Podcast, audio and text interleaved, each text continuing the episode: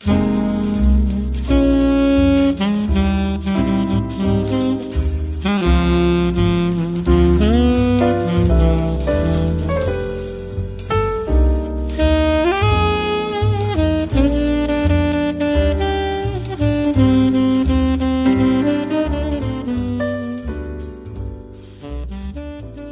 Bienvenidos todos a un nuevo capítulo de Contratapas Podcast. Eh, mi nombre es Yamit Zuluaga y como en todas las oportunidades me encuentro con Florencia Puddington. Florencia, Florencia, acá movemos micrófonos, este estudio de grabación, así es.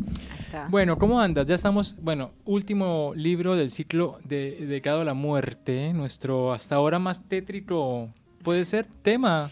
Amo que seamos tan opuestos, que a mí me encantan estos temas, que a vos no te guste para nada escarbar con, con Nunca, cuestiones que nos jamás. perturban. Cuando tú me dijiste, ¿por qué no hacemos un ciclo de Stephen King? Yo dije, mm, debo Horror. pensarlo, Sí. tomarme Te vacaciones. propuse Stephen King, te propuse terror, te propuse todas las alternativas de hablar. encuentro con la oscuridad y vos me las rechazás todas. No, pero ya, ya, ya me tocará afrontar este, el terror y no poder dormir solamente por mi sacrificio con Contratapas Podcast. A ese nivel estamos, ¿ves? Y sabes que eso se nota también en la elección que hicimos de, de los libros para esta sección, porque a mí me- yo elegí uno que estaba más conectado con lo real, con ensayos y reflexiones Sí. eh, de, de una escritora que de repente se encuentra con una situación muy dramática en relación a la muerte de su familia, porque prácticamente pierde la familia en un año y medio.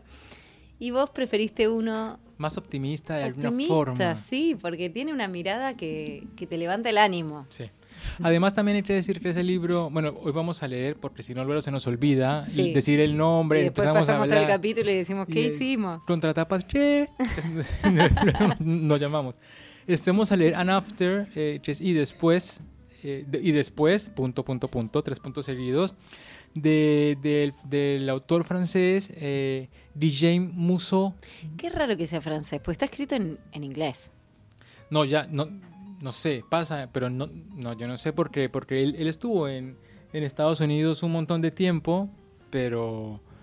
Pero yo no sé si, si yo creo que escribió en francés, en francés ah, no bueno, creo pero vos que haya dijiste an after. Pensé que lo tenía. Claro, no, no, yo dije an after, pero cuando yo lo, cuando yo lo encontré, claro, lo- yo, la primera, el primer contacto que tuve con el libro fue con el- la versión en inglés. Ah, está bien, no, como además transcurre transcurre En en, New York. en New York y además los personajes son típicamente, estereotípicamente... eh, norteamericanos, sí. porque también pasa, ¿no? Hay una parte en California, así Claro, que sí claro, es claro, muy... pero toda la, la idiosincrasia y, y el estilo de vida y todo es muy yankee, por eso imaginé que... Aparte repite, Me costaba bastante Sí. conectar con que el autor era francés. Tal vez sea de familia francesa y él vivió en Estados, ser. Estados Unidos todo, todo- todo el tiempo, no sé. y repite Nueva York, este no, este tampoco, este vivió, no, pasó varios meses, en, Nue- o sea, en Nueva York estuvo un par de Ah, ¿le meses. seguiste un poco la vida? Sí, sí, sí, A él ver. estudió fue economía, Ah. Eh, pues ese tampoco mucho más, porque empezó a publicar en el 2001, es Claro. bastante, es muy joven, tendrá 40 y casi 50, pero... Cuarenta y tantos. Claro,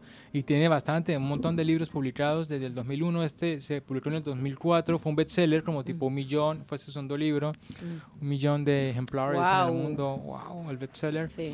Y bueno, y también, y, y aparte se perfiló como un escritor de de suspenso, como Claro. medio Ah, policial, vos. medio... Y ese libro que también que habla de la muerte es porque él tuvo una experiencia cercana con la muerte y como que ahí empezó a investigar y esas cosas que le pasó... Le disparan le- reflexiones, claro, ¿no? Claro, tal y cual. de ahí construye una, una historia.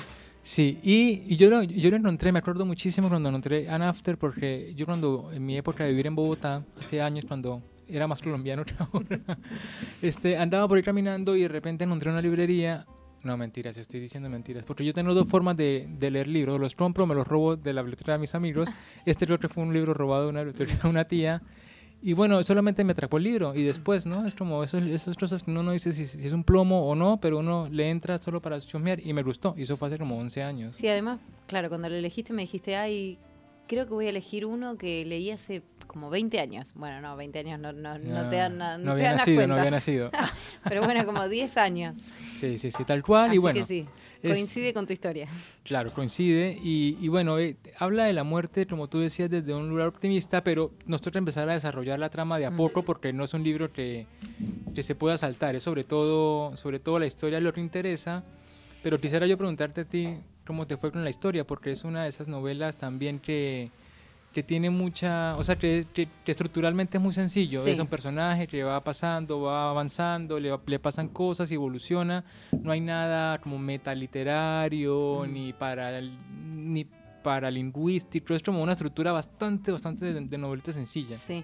sí, me pasó eso que decís. El libro en sí es entretenido, desde la trama, digamos, el, el planteo. Yo no lo sentí tan original. Siento como que es una historia que escuché, Claro, eso. que está en nuestra, en el fondo de nuestra mente, en, en películas, en yo qué sé, o- otras novelas, o no sé.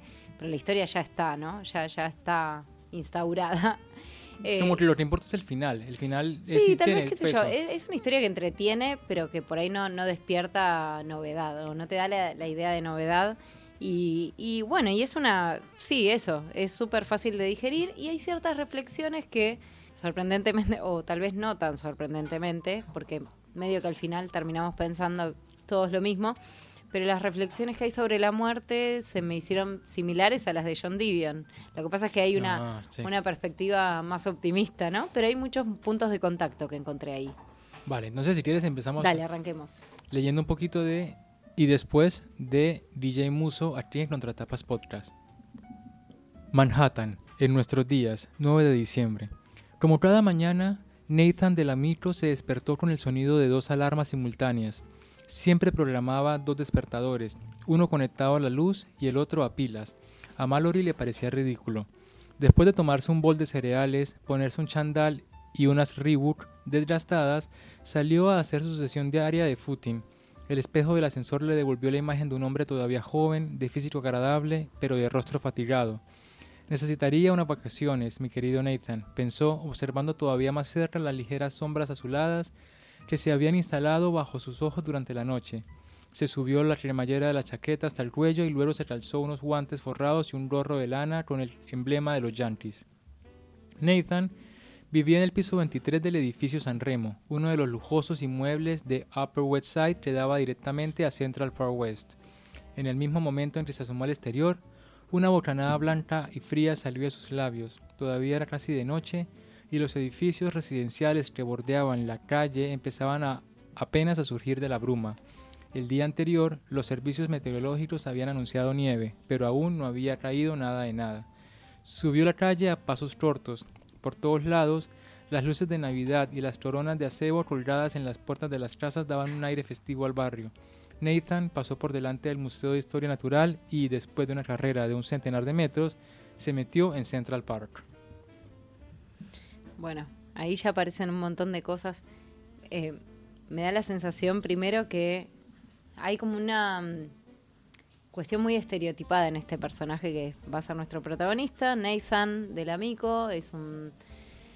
eh, bueno, un empresa. Bueno, en Nuevo realidad es rico, un, nuevo un- rico. claro, es medio nuevo rico porque es un abogado eh, que estudió en una gran universidad, pero que viene de familia hu- humilde y esa es la razón por la que le, la importancia que le da el dinero es, bueno, es mucha. Esa justifica la ambición, ¿no? Como Sí. el ideal de que lo que de el éxito es el dinero, que también es como tú decías el- un estereotipo americano Sí. de que la vida se mide por cuánto plata tienes en el banco y Claro. él tiene un millón de dólares, tanto que se explicita en la novela, ¿no? Sí, sí, sí, se hace eh, referencia a eso varias veces.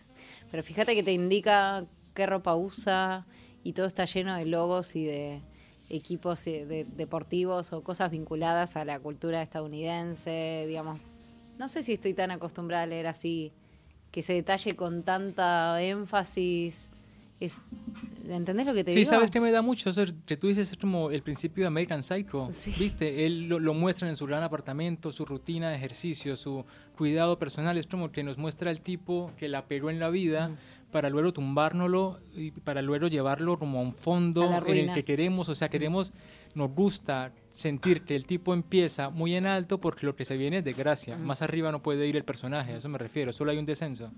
Claro, bueno, en este caso, el des- bueno, sí, es verdad, hay un descenso también desde el punto de vista económico, va a haber en este caso. Sí, o, o- o idealista, ¿no? Él Oh. piensa que lo tiene todo, pero al final descubrimos que cada vez eso que, que, que supone que era lo importante deja de serlo para descubrir un nuevo mundo, ¿no? Bueno, y ahí está el estereotipo para mí. El, el hombre de negocios que está todo el tiempo trabajando y que no se da cuenta de que el valor está en las cosas más pequeñas de la vida, va, Sí. va, va, va. Eso me dio como... eh, me pareció un cliché y además me pareció medio naif, porque sin dinero la vida no es tan divertida. Convengamos que me parece a mí.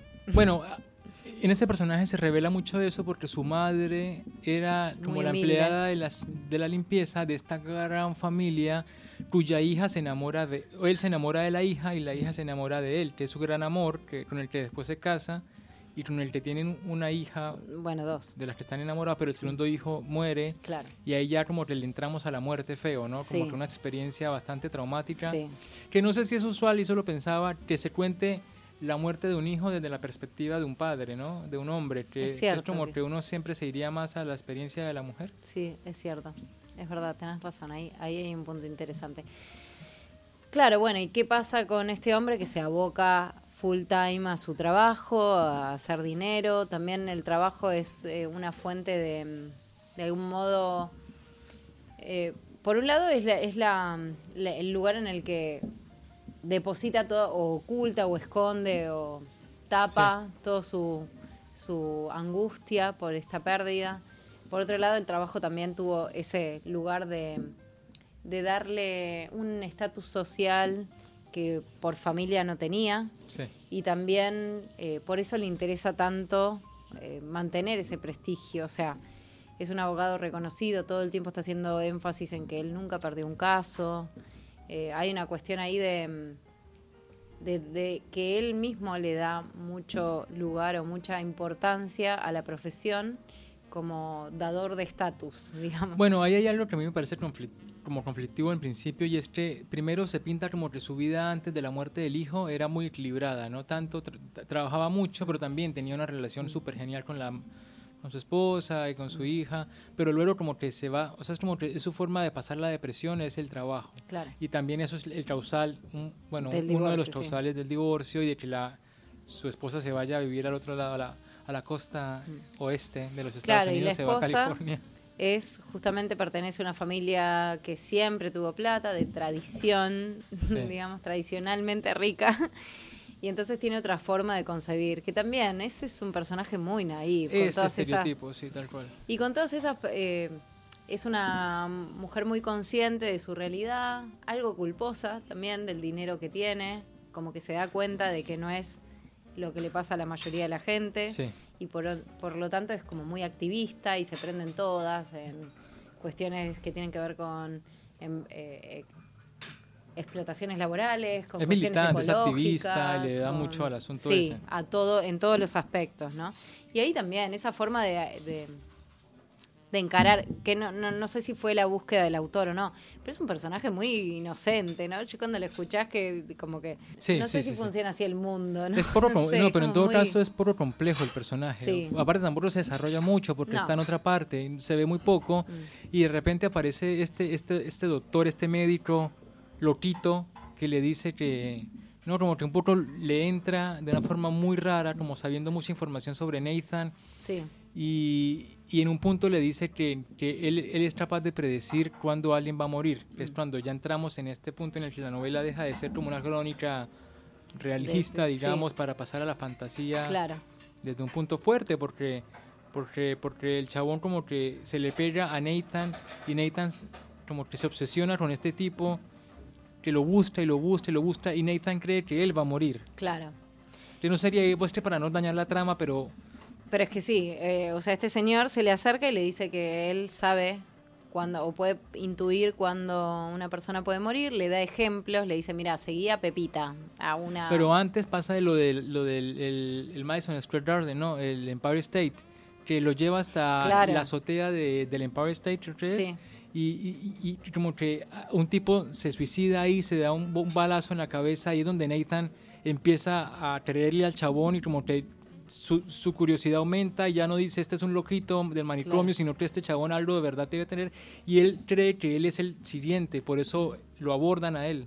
Primero, claro, primero lo trata con cierta desconfianza, va a hacer análisis médicos y de todo para estar seguro de que su salud está bien, pero después se da cuenta de que en realidad la muerte puede manifestarse de distintas maneras, ¿no? Porque el siguiente ejemplo que le da este doctor, que se llama doctor Goodrich, Claro. es una chica que, bueno, sufre un episodio violento y fallece no por causas naturales, ¿no? Entonces, como que, bueno, queda muy perturbado con todo esto, quiere saber más del médico, está muy inquieto, bueno, abandona el trabajo, se toma vacaciones Sí. y ahí empieza como la reconstrucción del personaje que va a tratar de reconciliarse con su vida no profesional, digamos, ¿no? Con, con su familia, con los lazos, a tratar de, de disculparse también eh, con ciertas acciones que tuvo en el pasado y que ahora le parece, bueno, ahora con una segunda mirada, ya cerca de la muerte. Además con este camino fantasioso, porque eso también, hablando de estereotipos, es una fórmula, o sea, es como elige la pastilla verde o elige la pastilla Mm, roja de. Matrix, como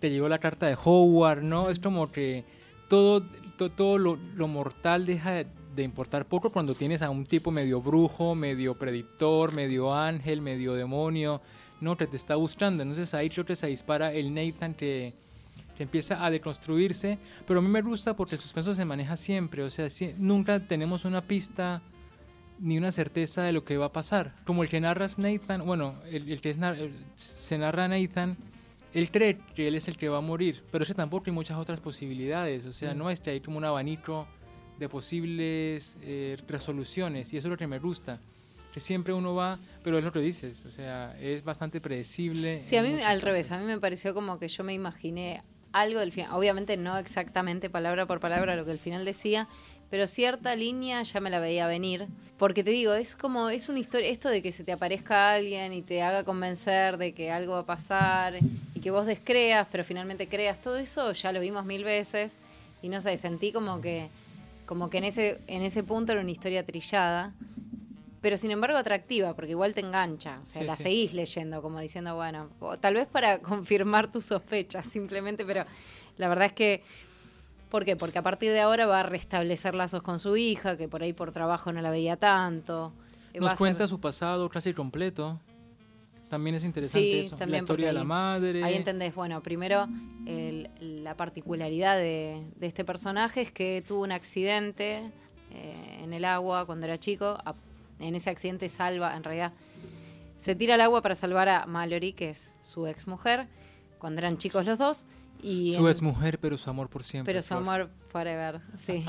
y bueno, en ese accidente él queda casi. Tiene esas nearly dead experience, creo que se llama, y sal- se salva.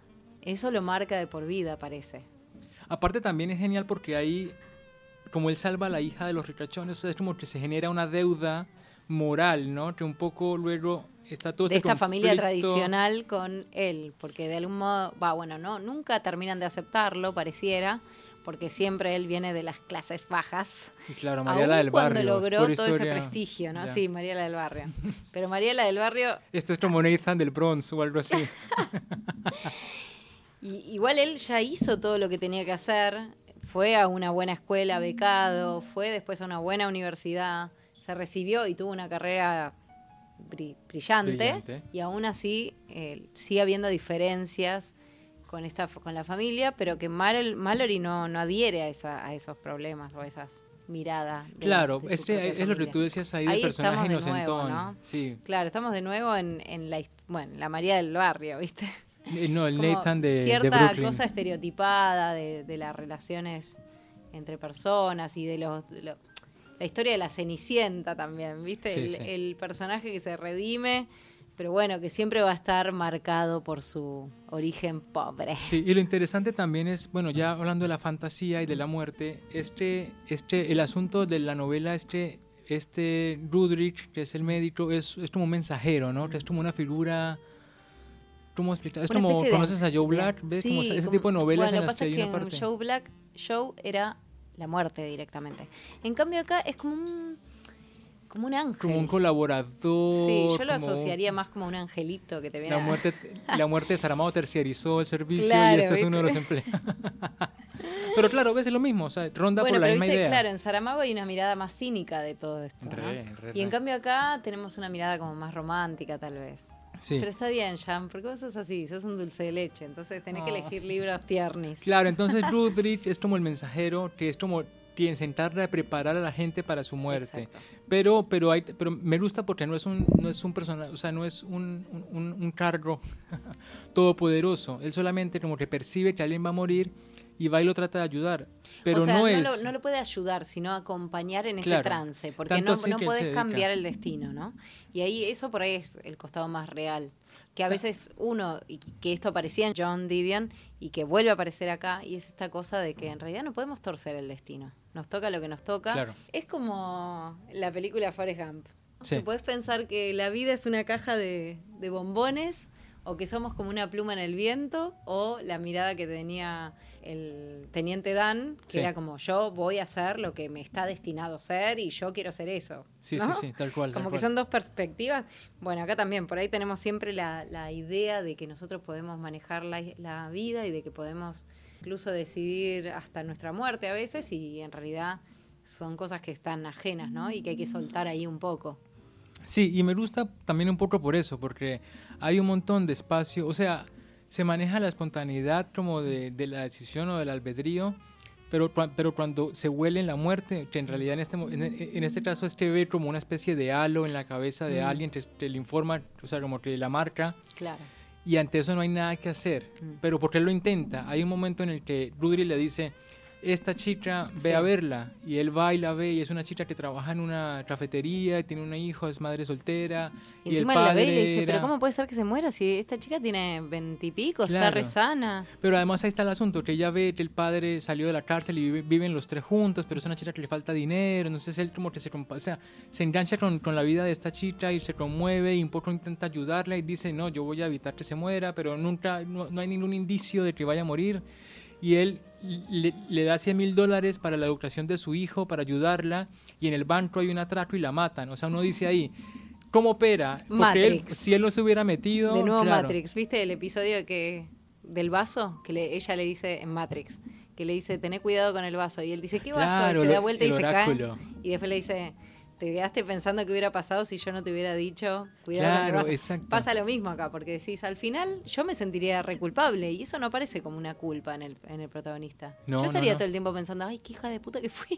La llevé a la muerte. Aparte, ¿quién me mandó? Cla- a meterme, si la piba era feliz. Y además te me mandó a ayudar, porque no, eh, como es como que, como que no importa, el destino está marcado y no hay nada para, para, para decirlo. Y eso es lo que me gusta, que de alguna forma uno, uno, uno entra como en esa reflexión de si hay destino, de si Mm. hay decisión, de, de si en realidad uno podría hacer otra cosa, además de tratar de ser feliz y vivir, que también es un Claro. poco la moraleja, ¿no? De aprovechar el tiempo, aprovechar la, la, la- la energía Sí, muy... no ser un ávaro occidental que no tiene el millón de dólares. Entonces sí hay como que conflicto y también se vuelve un conflicto familiar, una novela como familia, digamos, porque está esa relación con el suegro, que es un alcohólico, con la, con la señora, que es como toda una snob. Hay como, se fusiona, se fusiona sin ser original, ¿no? Porque son temas, como tú decías, repetidos y pues no hay nada diferente a lo que ya está muy, muy... ¿Sabes lo que me muy- hizo acordar a mí? Es como novelita de aeropuerto. Claro, un poco sí. ¿Sabes lo que me hizo acordar? Um, dos tópicos del barroco. Fíjate vos, desde cuándo estamos pensando en la muerte y no le encontramos una vuelta, ¿no? Y Ya. nos volvemos a decir. Eh, Viste que en muchos cuadros barrocos hay una calavera. Sí. Y esa calavera representa el, el memento mori, que es recuerda que has, que has de morir. Es un tópico, ¿no? Pero que aparece también en poemas. Pero ya en ese momento, ¿no? Estábamos pensando, che, es importante ser conscientes de que somos mortales porque el la vida se nos va. Sí, ¿no? sí, Igual sí. que el carpe diem. Los dos tienen esa misma esencia, como de disfrutar el día, porque se te pasa la vida. Y más en el barroco que la gente se moría a los 40, no sé. Claro. Ahora claro, por lo menos tenés cual. 40 años más para arruinarte y después pensar que, ay, me estoy a punto de morir. Pero bueno, ¿no? Te, te da a pensar también que hay una inquietud ahí que no cesa en, Claro. en nosotros. Como si no termináramos de aceptar esto, que, que realmente es muy Es que difícil, es el que es soltar la vida. Es el misterio de los misterios, el papá de los misterios esto. Que también Sí. está muy explorado con esa cuestión del Hades, en la mitología griega, ¿no? Y de Hércules. Está muy explorado, pero a, la, pero a la vez es como si hubiera una insatisfacción que no se resuelve. Pero ¿no? es que está explorado sin certeza, es Mm. todo producto de una especulación y una fantasía eterna. Bueno, tanto así que hace, unos, hace poco, yo no sé si está en boga o es que yo llegué tarde a, a- a la moda, viste todas esas, hay un montón de, de documentales y programas de History Channel y Discovery Mm. Channel y todo lo que uno debe saber para no ser inteligente. Sí. este, todos los experimentos científicos con la muerte, de qué pasa en el momento en que se muere alguien, qué es el alma, como que ya están viendo que el alma es algo que se puede atrapar, o como que es como toda esa cuestión medio ciencia ficción, y ese, esa cuestión, esa como esa curiosidad insatisfecha a la humanidad por saber todos los procesos, conocerlos, y aplicarles el método científico a cada experiencia y a cada fenómeno, y al final terminamos en literatura, en, que todos suponemos lo que va a pasar y nunca nadie nos va a decir che, sí o no. Tal cual, no, totalmente. Sí, es como, es eso, ¿no? Es una, no hay una respuesta. Nos abrazamos así como un náufrago al, al madero, sí, tal cual. a la idea, a la posibilidad de que exista algo después, aún por ahí sabiendo que esa no es la, alternativa más probable. Eh, y, a partir de eso construimos, construimos historias, construimos mitos, eh, bueno, es la base de nuestras religiones. Eh, bueno, está ahí, no solo por nosotros, sino también por nuestros seres queridos, ¿no? Sí. Es muy desesperante pensar que no existen más. Bueno, es que la mortalidad nos arropa de una forma mm. inconcebiblemente, ¿no? Que mm. no, nos disgusta el cambio. Pero hablando de la novela, lindo, que antes de cada capítulo hay como un epígrafe. Ah, eso es hermoso. De escritores eso sí es lindo, históricos. Uno de ellos, por ejemplo, es epíteto. La frase es, no intentes provocar que los acontecimientos lleguen como tú quieres intenta desear los acontecimientos tal y como llegan. Bueno, esas son muy lindas, pero depende, cuando pensás en cosas espantosas que pasan, decís, ¿cómo me voy a abrazar o cómo voy a aceptar que esto son esas frases que a veces van bien y a veces hay, vidas tan trágicas que cómo puedes decir eso, cómo puedes pensar eso para ciertos episodios o ciertas situaciones que son demasiado... Y por eso hay otra de Shakespeare Flor que dice, Mira cómo esta pequeña lumbre esparce a lo lejos su luz. Así brilla una buena acción en un mundo malvado. Bueno, es así. Entonces, eso es lindo porque tiene un montonazo de este tipo como de, de, pequeñas introducciones al capítulo que reflexionan sobre lo mismo, sobre la vida, sobre nuestra experiencia vital, que se relaciona con la vida del autor porque él tuvo una experiencia, tuvo un accidente eh, en Europa que casi lo, lo lleva a la muerte y, de ahí se le ocurre la idea de escribir sobre ella, investiga y sale este libro. Eh, en todo caso no deja de ser esperanzador, ¿no? Como sí, eso tiene. Que, está bueno. Para mí hay varias, bueno, yo encontré muchos puntos de contacto, como decía antes, con John Didion. Por ejemplo, me, sorprendió encontrar una cosa que me que le había sentido bastante original. Tal vez él haya leído John Didion cuando, ¿no? Si estaba en esta cuestión de indagar sobre la muerte, puede ser que haya tenido algún interés. Por ejemplo, en el capítulo 8, cuando se está hablando Nathan con Goodrick, que es este médico que después va a ser el mensajero que le avisa o que, nada, lo ilumina a él en esta situación. Al suprimir la mayoría de los ritos de paso al otro mundo, nuestra sociedad ha convertido la muerte en un tema tabú. Por eso la gente se encuentra desamparada cuando se enfrenta a ella. Y cómo se vuelve a esta cuestión de, cómo se, se, ha perdido ese contacto más estrecho que hubo en otras épocas con, la muerte, ¿no? Que te acordás que John Didion hablaba de que antes pasaba por ahí en la casa y que ahora se institucionalizó porque está eh, la medicina y toda, toda la hospitalización te, separan un poco de esa experiencia. Sí, que es lo que decía que le pasó a John Didion, ¿no? Ella mm. se muere y uno llama al 911 y todo, alguien se encarga de todo y uno solamente está como... Firma papeles. Como que uno, aparte uno, uno como que queda, queda como encerrado en su propio dolor, en su propia cabeza, no hay una experiencia real ni con el cadáver, ni con el... ¿no? Y ante esa frase te responde este Muso con esta novela cuando dice, negar la muerte no es una solución, mm. ¿no? o sea, te, volverla tabú, volverla algo desconocido, lejano y a, a, lo que hay que tenerle miedo, digamos. Sí, o de lo que no se habla. Directamente como que que no te gusta indagar en ciertos temas o viste que hay gente que es monotema con eso y hay gente que ay no no por favor no hablemos de eso como que es muy sí supersticioso con el asunto sí, también. o sí o supersticioso o que es demasiado turbulento como y en realidad es una cosa que tendríamos que tener muy presente no sí sí sí. Aparte también una cosa de la que deberíamos tratar de fijar una posición personal para que no nos afecte no porque si cada persona que llega bueno habría que hablar con un médico cómo experimenta la cuestión de la muerte, alguien de, que trabaja en la salud, ¿no? Claro. Bueno, y esa idea y también la otra idea la que ya mencionamos antes de, dejar de pensar que podemos dominar o tener el control sobre todo, porque las cosas pasan en los momentos de, más normalidad, que es como arrancan John Didion su, su, su novela, su libro de reflexiones, ¿no? Como era un día normal y de golpe se murió un paro cardíaco delante mío. Claro, tal cual. O sea, dejar de pensar que tenemos todo planeado y que todo va a salir de acuerdo a nuestro plan. me, me, me llamó la atención volver a encontrarme con esas ideas. Sí, como, como tratar como de huirle al cambio, ¿no? Como Sí. que suponer que nosotros somos tan poderosos para que nuestra vida nunca vaya a darnos golpes que no vimos venir. Sí, todo, y que si me hago los chequeos voy a, no voy a morir, que si, ¿no? Como esto de querer tener el control Sí. todo el tiempo y muchas veces por ahí no, no lo podemos hacer. Así es. Bueno, Bueno. una novelita así muy un poco ligera, pero, pero reflexiva. Si Pero no, o sea, depende del lector, ¿no? Si un Sí. lector se pone a... Si, si al lector le toca el tema, puede encontrar ahí un tesoro interesante. Si al lector está de paso de, en un vuelo Buenos Aires, Madrid, la puede terminar en todo el recorrido y no Sí. puede pasarle nada. No, y por ahí si, si por ahí no, no te sentís con ganas de reflexionar directamente sobre ciertos temas, sino a través de una ficción, que siempre es mucho más atractivo, Sí. también esta es una alternativa que va. Así es, así es. Y bueno, pues Flor, a- este, terminamos nuestro ciclo con y después, muchísimas gracias. Ya vendrá novedad y arrancamos otro ciclo. Esperemos. Sí. Yo cruzo los dedos para que sea esperanzador, romántico, lleno de amor. Y tú Y para que sea revés. literatura de horror. Para que veamos ahí la, la oscuridad del ser humano, que me Así. encanta. Ay, no, qué horror. Y bueno, ustedes muchísimas gracias por escucharnos. Recuerden Instagram, Facebook, Contratapas Podcast, escríbanos, cuéntenos, mándenos libros, regáñenos, háganos sugerencias, lo que quieran. Y nos vemos en el próximo episodio. Que pasen una feliz semana. Chao, chao.